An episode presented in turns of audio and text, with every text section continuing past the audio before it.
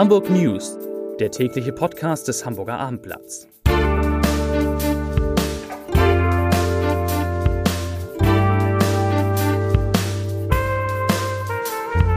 Herzlich willkommen zum, wie ich finde, ersten richtigen täglichen Podcast in diesem neuen Jahr. Von mir, mein Name ist Lars Heider, ein wunderschönes neues Jahr, ein frohes neues Jahr. Dieser Podcast wird anders sein als die Podcasts, die ihr, die Sie sonst kennen, denn es gibt nur ein Thema, es gibt keine Nachrichten, es gibt keine Lesebriefe. Es geht heute nur um den Neujahrsempfang des Hamburger Abendblatts, den wir heute Morgen im Hotel Atlantik mit 1000 Leuten gefeiert haben. Es war alles da, was Rang und Namen hatte. Nicht nur in der Stadt, sondern auch. Franziska Giffey war da, die Familienministerin, Olaf Scholz, der Vizekanzler, die gesamte Spitze der Bundesgrünen, Robert Habeck und Annalena Baerbock, Bernd Rixinger von den Grünen und so weiter und so weiter. Und mit fünf Kollegen spreche ich jetzt drei Stunden über diesen Neujahrsempfang. Nein, wie immer 15 Minuten. Wir halten uns dran.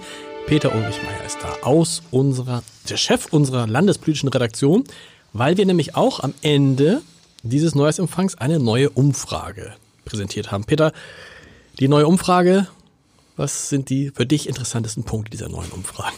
Warum lachst du so? Ja, weil ich überlege, ob du gleich schon ein paar Ergebnisse vorwegnimmst. Nee. Machst du nicht? Okay. Nein. Also die spannendste Frage im Augenblick ist ja für viele Menschen, ob nun SPD oder Grüne vorne liegen äh, bei diesem äh, Bürger, in diesem Bürgerschaftswahlkampf. Die können wir für heute so beantworten. Die SPD käme, wenn heute Wahl wäre, auf 29 Prozent, die Grünen auf 26. Die CDU mit 16 Prozent deutlich dahinter, dann die Linke mit 10 Prozent und zweimal sieben geben die Befragten zweimal sieben Prozent für die AfD beziehungsweise die FDP. Heißt dann was? Rot-Grün geht immer, das ist klar. Rot-Grün geht, rechnerisch möglich wäre die sogenannte Deutschlandkoalition, SPD, CDU, FDP. Und sagen wir mal, sehr knapp möglich wäre auch äh, Jamaika, also Grüne, CDU, FDP. Allerdings sehr knapp nach jetzigem Stand. Okay. Muss man natürlich auf der anderen Seite sagen, äh, da ist ja noch Bewegung drin. Es gibt auch bei jeder Umfrage, so auch bei dieser, eine Fehlermarsch, eine Fehlertoleranz von drei Prozentpunkten. Da sieht man also schon, da ist noch einiges möglich. Aber es ist relativ stabil, es ist relativ nah dran an der letzten Umfrage, also an der letzten, das ist jetzt die letzte, aber an der Umfrage davor.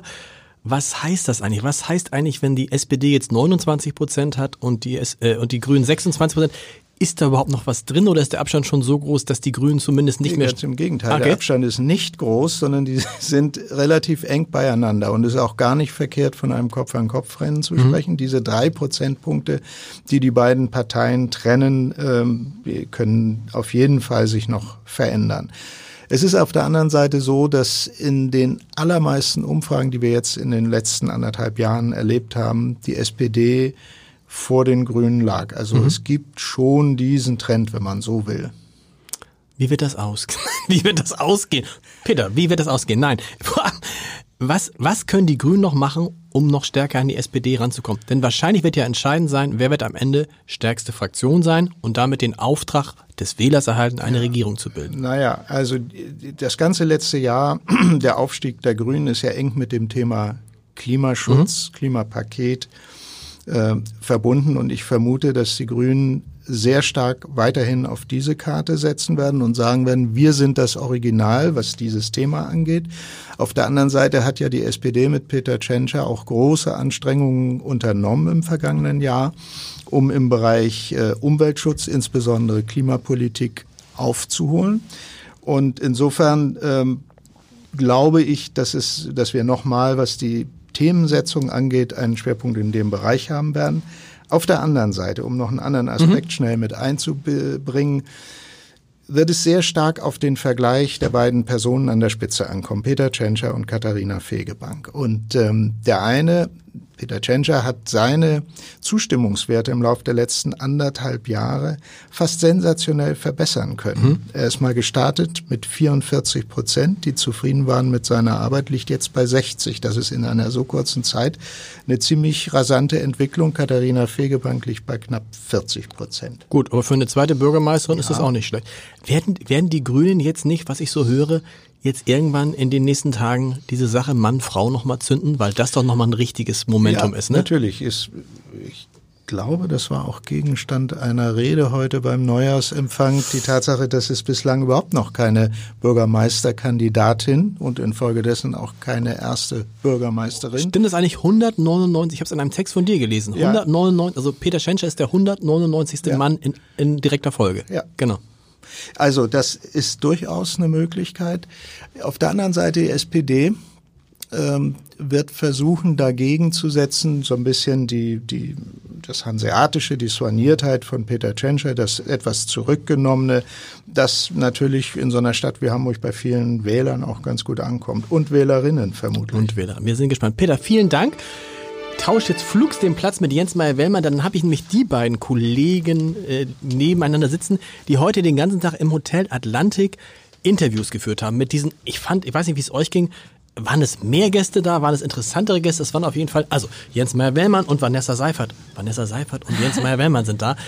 Erzählt mal, was, mit wem habt ihr, mit wem habt ihr gesprochen, was habt ihr rausgefunden? Es waren viele Gäste und ganz viele interessante Gesprächspartner da. Sehr interessant natürlich äh, Michel Hauptpastor Alexander Röder, der erste konkrete Details genannt hat zur Trauerfeier für Jan Fedder, ja ein Thema, das Hamburg sehr interessiert. Macht am, er das? am 14. Januar, er macht das. Er ist in großer Vorbereitung mit der Witwe, mit Marion Fedder und hat auch schon gesagt, was gespielt wird, denn Jan Fedder hat sich ja Musik gewünscht und es wird gespielt Deep Purple, Michael Jackson, also sehr außergewöhnlich auch für den Michel und die Trauerfeier wird auch übertragen, sodass möglichst viele Hamburger Wow. Abschied nehmen können. Und Ralf Martin Meyer wird sprechen als Polizeipräsident, denn es war ja im Grunde auch ein bisschen einer von Ihnen, wie Sie sagen, der da gegangen ist. Schon mal sehr interessant. Was habt ihr noch? Mensch, was habt ihr Ja, rausgekriegt, hatten- während ich da hatten- vorne hatten- stand? Wir hatten tolle äh, politische Gäste Ja. ja. auch. Also Franziska Giffer, die Familienministerin, war da und hat mit Peter Tschentscher geredet, der natürlich ein bisschen was über seinen Klavierauftritt auch erzählt hat. Das Muss man erzählen, für die, die bisschen- das nicht mitgekriegt haben, Peter Schenscher hat, erzählst du selber. der ist in der Elbphilharmonie plötzlich, naja, nicht ganz so plötzlich, es war schon vorbereitet bei Joja Wendt äh, beim Konzert mit auf die Bühne gegangen und hat da ähm, Präludium, Präludium von Bach gespielt. Äh, obwohl er angeblich 30 Jahre gar nicht Klavier gespielt hatte. Genau. Na gut, also Also seit Herbst hat er geübt, hat Julia Wendt gesagt. Im Genau. Herbst hat er die Noten an Peter Tschentscher gegeben. Also es war nicht ganz so spontan, wie das erst aussah, aber es war natürlich trotzdem ein mutiger Auftritt. Und da hat er heute ein bisschen drüber geredet. Er hat aber auch darüber geredet, welche Koalitionen er sich so vorstellen kann. Wenn die Grünen auf Jamaika setzen, dann setzt er durchaus auch auf diese Deutschland-Koalition, von äh, der Peter Ulrich Meyer eben schon gesprochen hat. Was hat Franziska Giffey gesagt? Franziska Giffey hat nochmal gesagt, äh, dass die Wahl in Hamburg wichtig für die Bundes-SPD ist. Natürlich, dann ist es ja die einzige Landtagswahl äh, in, in diesem Jahr. Und da ist es wichtig, dass äh, die SPD einigermaßen gut dabei rauskommt. Wen habt ihr noch gehabt? Ja gut, diese Söhne Hamburgs, du hast es schon gesagt, Joja Wendt natürlich, der erzählt hat über Peter Tschentscher, der fehlerlos gespielt hat, immerhin am Flügel. Aber auch äh, Stefan Gwildes war da. An einem denkwürdigen Abend war der ja nur auch in der Elbphilharmonie, als der Ton ausfiel, also historischer Abend. Und er sagt, er hat versucht, was zu retten ist, aber klar, die Stimmung war im Keller und das wird nachgeholt, das Konzert, wie er sagte, aber das wird richtig teuer. Also müssen wir gucken, er arbeitet an einem Musical, konnte noch nicht so viel verraten. Okay. Das wird Ende des Monats konkreter. Und ganz schön auch Brigitte Engler, die City-Managerin, war an dem Abend auch in der Elbphilharmonie auf der Bühne nämlich. Die singt im Damenlikörchor. Und da funktionierte der Ton noch. Und äh, sie sagt, danach ging ja dann, ja, ging's Ja, dann bergab. wissen wir jetzt, woran das lag. Habt ihr, auch, habt ihr auch mit den Spitzen, die Grünen waren ja da, Robert Habeck war da, Annalena Robert Habeck Baerbock. War, Annalena Baerbock war da, die wollte sich nicht so richtig einlassen darauf, aber die hat, äh, hat natürlich schon gesagt, wie bedeutend diese Wahl auch für die Grünen bundesweit Natürlich. ist. Wir haben aber auch über ähm, durchaus dieses ernste Thema Klimawandel gesprochen mit Mojib Latif, diesem renommierten Forscher, dem Professor aus Kiel und ähm, mit Frank Böttcher, dem Meteorologen. Die haben beide gesagt, der jetzt bisher quasi ausgefallene deutsche Winter, aber auch diese Brände in Australien, Überschwemmungen in Indonesien sind schon eindeutig Zeichen, dass der menschengemachte Klimawandel da richtig äh, Fahrt aufnimmt, leider. Jens, du neigst ja dazu immer äh, HSV-Verantwortliche. Wir beide sind ja HSV-Fans, HSV-Verantwortliche zur Rede zu stellen am Jahresempfang. Wen hast du Vor allem Herrn Bruchhagen, den habe ich Nee. heute aber nicht gesehen. War der da? Der war da, der war da. Jonas Bolt war da, der Jonas Sportvorstand. Bolt Bernd äh, Hoffmann. war da, äh, Bernd Hoffmann und Marcel Janssen. Ich habe natürlich versucht, so ein bisschen rauszukriegen, was denn die Neuverpflichtungen im Winter sein könnten, aber da haben die echt dicht gehalten. Ich habe äh, alle Folterwerkzeuge ausgepackt, aber erfolglos.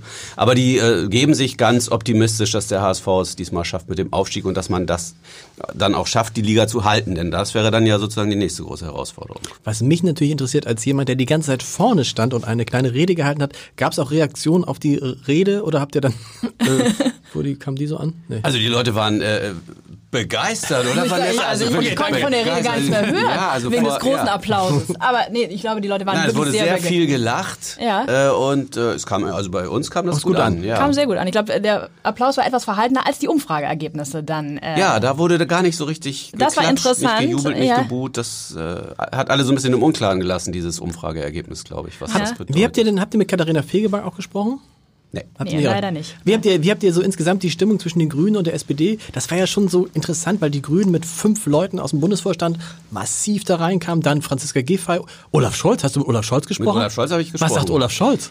Naja, äh, Olaf Scholz, mit dem habe ich über die mögliche Kanzlerkandidatur gesprochen, denn er ist ja, obwohl er nun verloren hat beim äh, Kampf um den Parteivorsitz, in einer Umfrage, die direkt danach gemacht wurde, beliebtester deutscher Politiker. Genau. Und er hat nicht so richtig, er hat natürlich nicht richtig darauf geantwortet, aber er hat auch nicht so richtig Nein gesagt. Also ich denke, man muss damit rechnen, dass er möglicherweise doch nochmal in dieses Rennen geht. Sag ich's doch. Nee, erstmal euch beiden vielen Dank. Man, vielleicht, während ich rede, tausche ich schon mal die Plätze mit den let- letzten beiden Besuchern. Alles das, was die lieben Kollegen eben gerade erzählt haben, kann man sich auf abendblatt.de angucken.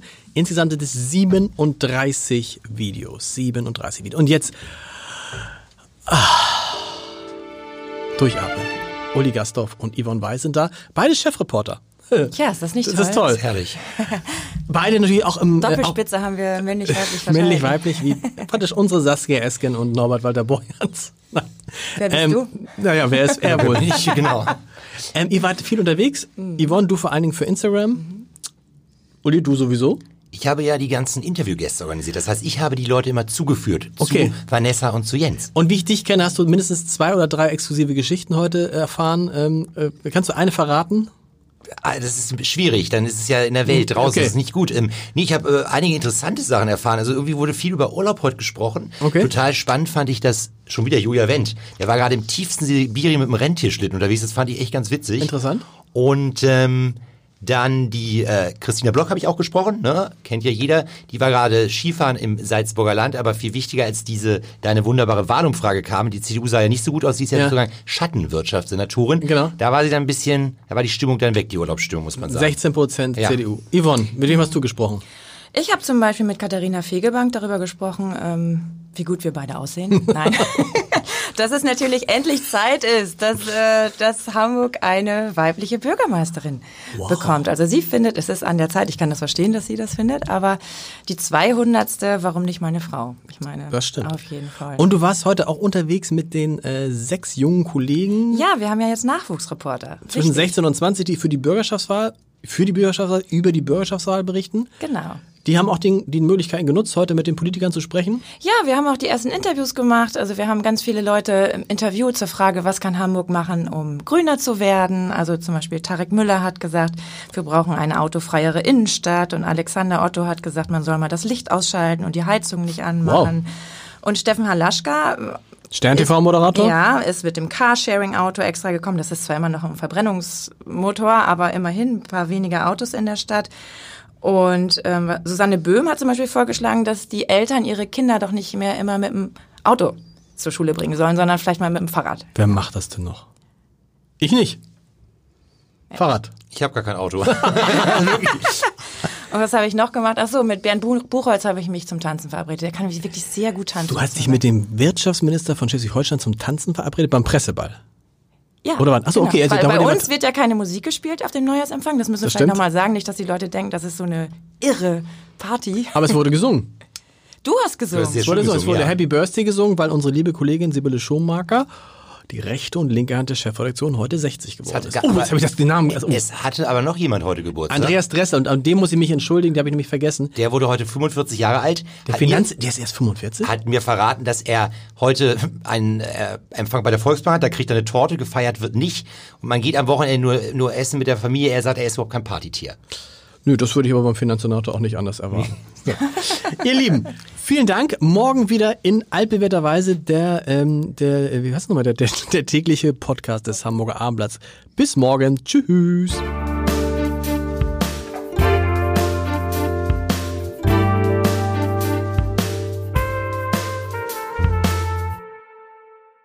Weitere Podcasts vom Hamburger Abendblatt finden Sie auf abendblatt.de slash podcast.